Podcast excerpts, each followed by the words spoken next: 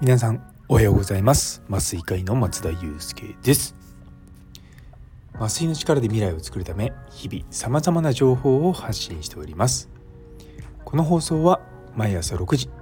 ちょっと変わった麻酔科医が日本の医療を元気にするため普段考えていることをシェアする番組となっております。本日は鉛筆使ってますか？ということをテーマにお話したいと思います。よかったら最後までお付き合いください。というところで 唐突ですね。鉛筆あのー、私今倫理法人会の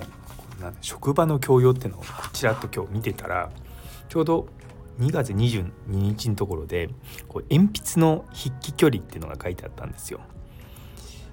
でいや私実はですね結構鉛筆使うの好きなんですね。まあ最近あんま使ってないんですけどもカナダに仕事で行くまでは結構英語の勉強とか全部鉛筆で書いてたんですよ。しかもそれもステッドラーっていうドイツの鉛筆会社の、えー、と B の、えー、太さの硬さの、ね、鉛筆を必ず使ってしかもですね実はそれもう名前入りだったんですよね。でそれが最初1ダース12本入りのやつを買ってで勉強していくとどんどんどんどん減っていくわけですよ。でそれがすごく自分自身こう何ていうか勉強した証になるような感じがしてすごく好きだったんですよね。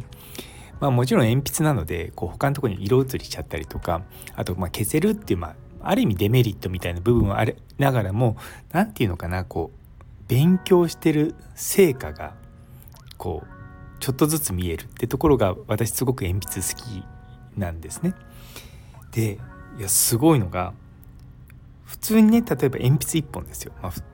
あ、コンビニとかで売ってるあの鉛筆でこうビーって線引くと何キロぐらいかけると皆さん知ってます？ちなみにあのよく売ってる油性のボールペンはだいたい 1.5km ぐらいらしいんです。ね。なんとですねあの普通のあの長さの鉛筆だと 50km ぐらいかけるんですって。いやすごいなと思って。で鉛筆ってあのー、まあ、シャーペンとまた違うところがやっぱ削るっていう動作ですよね。で私あのさっきの鉛筆自体もステッドラーなんですけど筆箱とかも全部ステッドラーで揃えたんですね。もうだから10年ぐらい前かな。そうで鉛筆削りもステッドラーのやつがあるんですけども、まあ、それでですねこうジョリジョリこう削るわけですよね。ででとんがったものを、ま、使っていくとだんだんだんだん丸くなってきて、まあ、字も変化するわけですよね。でいいい感じって言い方変ですけどやっぱちょっと使い始めの時って先が尖りすぎてると、まあ、自分の望むような字が書けないから少しこうちょっとちょっとだけ丸めるんですよ。でもその状態そこにこう削りを止めるってことがなかなか難しいんでまあねそういうことをしながらやってました。あの僕結構物に対するこだわり強いんですね。で何か買う時も必ず調べるんですよ。うちの祖父がそうだったんですよね。あのもうもう10年以上前に亡くなったんですけどもなんかでエアコンとかを買う時にもう10個ぐらいカタログを持ってきてそれを全部見てしかもそれを何て言うのかなこう性能を比べてでそれでようやく買うっていう人だったんですね。私すごくあのおじいちゃんのことその祖父のこと尊敬してるんですよ。あの学者だったんですけれどもそうだからその祖父と似たようななんか部分が自分にあるなって思うとなんかちょっと嬉しくなるんですよね。そういやでもなんかこう鉛筆のことをポッと見た時にこう自分の中のこの鉛筆との思い出みたいのをこう思い,、ね、思い出してちょっと今日しんみりしてます。いやでもね本当に文房具大事にしたいですよね。でも実はですねそう大事にしたいと言っときながら私あの家内から万年筆とボールペンを昔、まあ、それぞれ別々のタイミングでもらったんですよ。でめちゃめちゃ大事にしてたんですけどもカナダに行った初日になくしたんですよ。飛行機の中で。いやもう本当に悲しかったですね。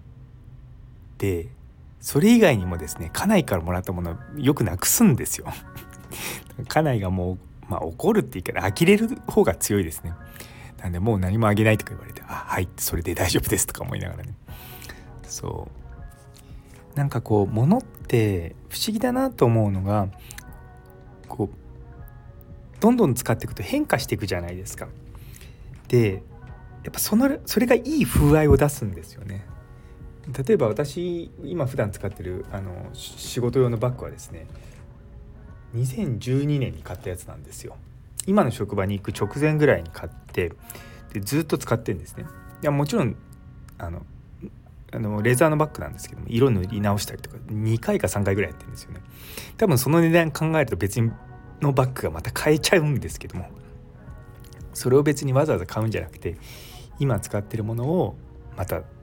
使い直していくっていうような感じなのが本当にこう変化していくのが好きなんですよね。そう。やっぱり鉛筆って小学校の時は使うんですけども大人になるとだんだん使わなくなってきてでも鉛筆のあの書き心地って独特じゃないですか。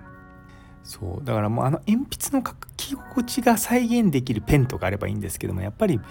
ねもちろんあのアップペンシルとかああいったものでも難しいし僕やっぱね鉛筆の食感その紙に書いた時のその手に戻ってくる感覚が好きなんですよね。そうだからまたちょっとこう自分の中の鉛筆ブームが来るかもしれないと思ってあのちょうど子供たちが受験で鉛筆を使ったりとかするじゃないあするじゃないですか、まあ、まあ、したんですね。でそれで、まあ、僕の鉛筆削り貸したりとか鉛筆鉛筆は貸してないですけどね。そうそうそう。そうちなみにですね鉛筆のキャップもなんかレザーのキャップがあってですねそれ多分なんかどっかの職人さんが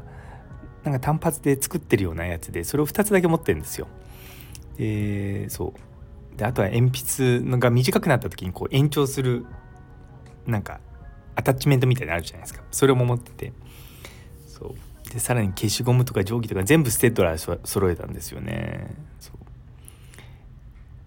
だから僕は結構その一つのそのメーカーが好きになるともうそれを徹底的にこう使い倒すような人なのでそうでも、ま、もちろん全く知らないね、あのー、ところとかもあこれいいなと思ったらそこの、まメーカーの僕は大体歴史とか いつからあるのかとかそういったのを結構調べます。まあねそういう細かいこだわりっていうのが自分の中にすごく強いなと思いながらもまあそれって別に他人に全く強要しないし子供にも強要しないしただ僕はこれが好きだからって言ってもう一人でウキウキしてるような感じですね。っていうのがですねちょっとこう今日です今日この倫理法人会の 鉛筆の筆記距離っていうところを読んでてふと思いましたね。いやなんかこう全然これ僕の医療と関係ない話ばっかり載っててそうなんか一日一つなんかね物を大切に使いましょうとかなんかそんなことが書いてあるんですよ。んでうんなんかこういうの一つ一つこう噛みしめながら学んでいくっていうのもある意味大事なのかなと思うんですよね。なんかこう本とかってすごく知識は凝集されたものですけどもこういった、まあ、冊子みたいなものっていうのはうんなんかほっこりするようなエピソードとかも入っててそうなんか心が豊かになるような気がするんですよね。うん、だからまあなんかちょっと最近はこういうようなエモいものをですねこう読みながらあのいろんなことにふけております。なので是非皆さんもまあ硬いものだけじゃなくてですねこう柔らかくてこうエモーショナルな学びっていうものも是非取り入れていただければと思います。というところで、えー、最後まで聞いてくださってありがとうございます。昨日の最高の勉強法って何だろうという放送にいいねをくださったさやもさん、ひろねこさん、佐藤先生、みんぶさん、マータンさん、オカプラスさん、タンポポさん、ようこさん、アネソーニ先生、えー、ゆいつむさん、ラグビー先生、みほいみ先生、夢のママさん、もみじさん、もにさん、どうもありがとうございます。引き続きどうぞよろしくお願いいたします。というところで、今日という一日が皆様にとって素敵な一日になりますように。それではまた明日。